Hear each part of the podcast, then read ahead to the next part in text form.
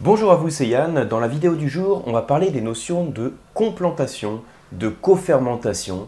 Alors si c'est des notions qui vous disent rien du tout, qui vous semblent complexes, euh, qui vous intéressent pas, restez néanmoins sur la vidéo parce qu'en tant que dégustateur, ça fait partie des notions importantes à connaître et qui sont parfois associées à certains vins, certains vignobles. Et donc mon but en quelques minutes, ça va être de vous donner quelques clés pour mieux comprendre de quoi il s'agit. Et en fait, alors c'est une vidéo qui est motivée par une question que j'ai reçue où on me disait, euh, j'ai entendu parler, alors globalement la question, je me souviens plus exactement, mais c'est, euh, j'ai entendu parler d'une nouvelle, euh, nouvelle technique qui est la complantation, qu'est-ce que ça apporte au vin, qu'est-ce que c'est Voilà, donc c'est en réponse à cette question que j'ai voulu faire cette petite vidéo. Déjà pour vous dire, quand on parle de complantation, même si c'est un terme que vous avez peut-être entendu relativement récemment, ça ne fait pas du tout référence à une technique nouvelle en viticulture, c'est au contraire une technique qui est très euh, ancienne, c'est peut-être ce qu'il y a de plus, de plus vieux en termes de viticulture, puisque le terme complantation, oui, c'est facile euh, étymologiquement à comprendre le, le terme, complantation, ça veut dire que sur une même parcelle de vigne, on va mélanger différents cépages, différentes variétés de vignes. Vous savez que la pratique classique, c'est vous avez une parcelle de vigne qui est plantée sur avec un cépage défini, par exemple la Syrah, et sur cette parcelle de vigne, vous avez que le même, donc que le cépage Syrah. Et ensuite, donc, le vigneron va, vinifier, va vendanger cette parcelle déjà, il va la vinifier, et éventuellement, ensuite, quand il veut faire un vin euh, qui résulte d'un mélange de différents cépages, ce qu'on appelle un vin d'assemblage, suite à la fermentation alcoolique de chacun de ces cépages, il va faire l'assemblage de ces jus pour ensuite euh, mettre le vin en bouteille. Bon, je simplifie le truc, hein, je vais beaucoup plus vite, mais c'est ça le principe. Et la complantation, la différence, c'est qu'on a une parcelle de vigne sur laquelle on a des cépages qui sont mélangés. Vous avez différents types de cépages. Alors en fait, c'est quelque chose qui est assez courant. Je vais vous citer une appellation type, l'appellation côte dont j'ai déjà parlé hein, sur cette chaîne. Euh, juste, c'était plus pour présenter les terroirs. Donc là, sur l'appellation côte vous savez que donc, le cépage clé de cette appellation, c'est la Syrah mais il se trouve que l'on a le droit dans l'encépagement d'avoir un petit peu de vionnier, donc qui est un cépage blanc. Donc quand je dis un petit peu, c'est jusque 20%. Pourquoi on a le droit d'avoir jusque 20% C'est simplement que historiquement, sur les parcelles de vignes, qui étaient destinées à vinifier le, vin de côte on avait donc les différents cépages qui étaient mélangés sur la parcelle parce qu'on pouvait avoir, en fonction des millésimes, des différences de maturité. Imaginez s'il y a plus d'ensoleillement euh, sur un certain millésime, ou plus de pluie, plus de fraîcheur, etc. On va avoir, en fonction de la variété du cépage, un cépage qui peut éventuellement être en surmaturité, l'autre plutôt en sous-maturité. Là, je donne l'exemple simplement des maturités, mais on peut imaginer aussi qu'on a des cépages ont différentes sensibilités à certaines maladies. On peut avoir des maladies cryptogamiques comme le mildiou, l'oïdium, et en fonction du cépage, on a des cépages qui vont être plus sensibles que d'autres. Donc si j'ai un millésime avec des conditions favorables au développement d'une maladie, j'ai peut-être un des cépages de ma parcelle qui va être sensible et l'autre qui ne veut pas l'être. Donc ça veut dire que sur ce millésime, je vais avoir une proportion plus importante de l'autre cépage. Donc historiquement, c'est relativement facile à comprendre, hein, c'est plein de bon sens même. On avait sur des parcelles de vignes des cépages qui étaient mélangés, parce que ça permettait, quand vous aviez des différences dans les maturités en fonction du millésime, d'avoir une forme d'équilibrage qui se fait entre les différents cépages. Et donc, pour revenir à l'exemple de côte c'est spécifié dans le cahier des charges. Donc, vous savez qu'il y a des cahiers des charges, des décrets qui définissent hein, les normes en termes de viticulture, de vinification, d'élevage pour une appellation. Donc c'est très facile à, connaître, à retrouver. En tout cas, vous mettez sur Google cahier des charges, par exemple Gros Hermitage, cahier des charges côte vous allez tout de suite trouver le cahier des charges. C'est facile à faire.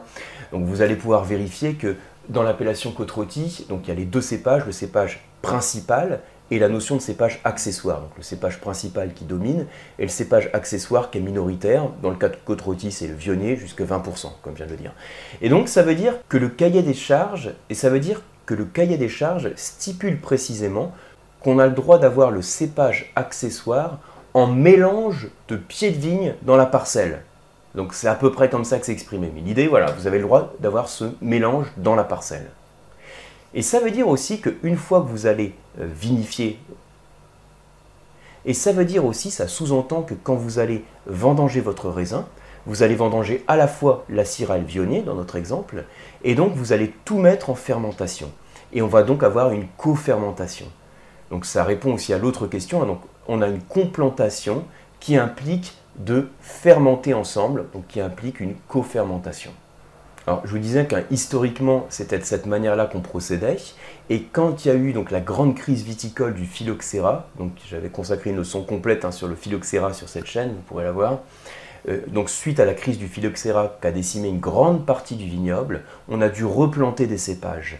Et quand on a replanté, donc on a fait entre guillemets, on a fait un peu le ménage, euh, et il y a certains cépages qu'on a supprimés, et on a fait en sorte que les parcelles soient homogènes, plantées sur un même cépage. C'est pourquoi aujourd'hui, la complantation, c'est pas la norme en termes de viticulture, et la cofermentation, c'est pas du tout la norme en termes de vinification.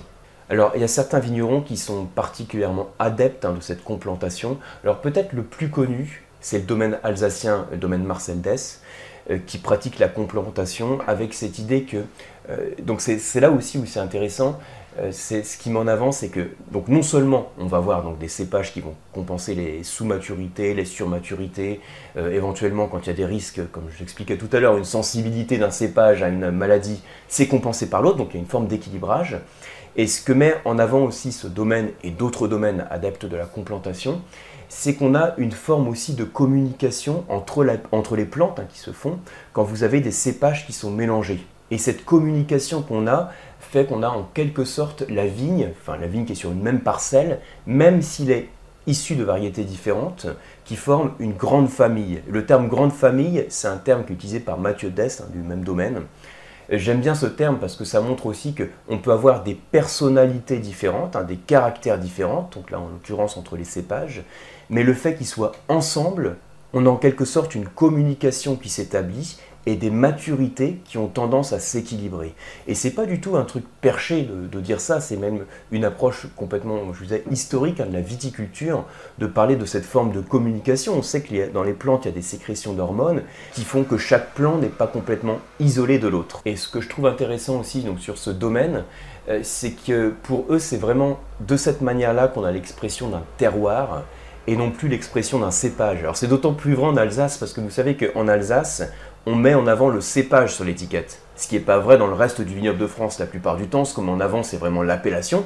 Alors en Alsace, on a aussi appellation Alsace hein, qui est écrit sur l'étiquette, mais on met en avant le cépage. Et le fait de mettre en avant le cépage, euh, alors dans un sens, ça peut être un petit peu dommage parce qu'on oublie la notion de terroir qui est hyper importante dans le vignoble d'Alsace. Mais ça, ça sera le sujet d'une autre vidéo. Mais bon, ce que je voulais vous dire par rapport à ça, c'est ce que donc Mathieu, donc je sais pas si c'est Mathieu Dess ou, Jean-Michel, hein, donc quelqu'un du domaine viticole en tout cas, euh, qui parlait euh, de l'analogie, on disait pour décrypter un terroir, le fait d'avoir des cépages différents, c'est comme rajouter des signes à un alphabet. Et plus on a de signes, plus on peut faire de mots et mieux on peut décrypter le terroir. Là encore, ce n'était pas exprimé exactement en ces termes, mais vous comprenez l'idée.